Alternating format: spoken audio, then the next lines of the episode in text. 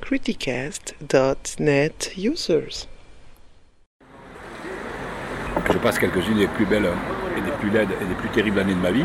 Et mon vieux frère Adriano Spatola, avec qui j'avais fait des tas de revues franco-italiennes, italiennes, françaises, comme Tam Tam ou Geiger, vient me prendre ici, on me passe une nuit de poker absolue, il m'a dit mais écoute arrête, où tu en es là, c'est lamentable.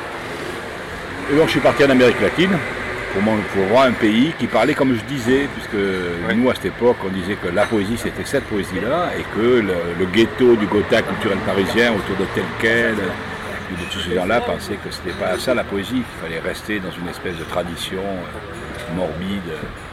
Et donc je suis parti là-bas et j'ai fait le premier numéro de Docs sur l'Amérique latine.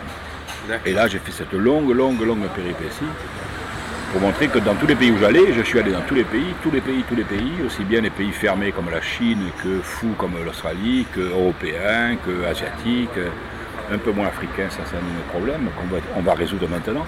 Mais en fait j'ai fait le tour du monde pour montrer que la poésie dont je parle, c'est ça la poésie. Et pas ce que dit euh, la rue du Sébastien Bottin et quelques, quelques éditeurs triés sur le volet euh, dans, la, dans la suite de tel quel, de la poésie blanche ou de POL.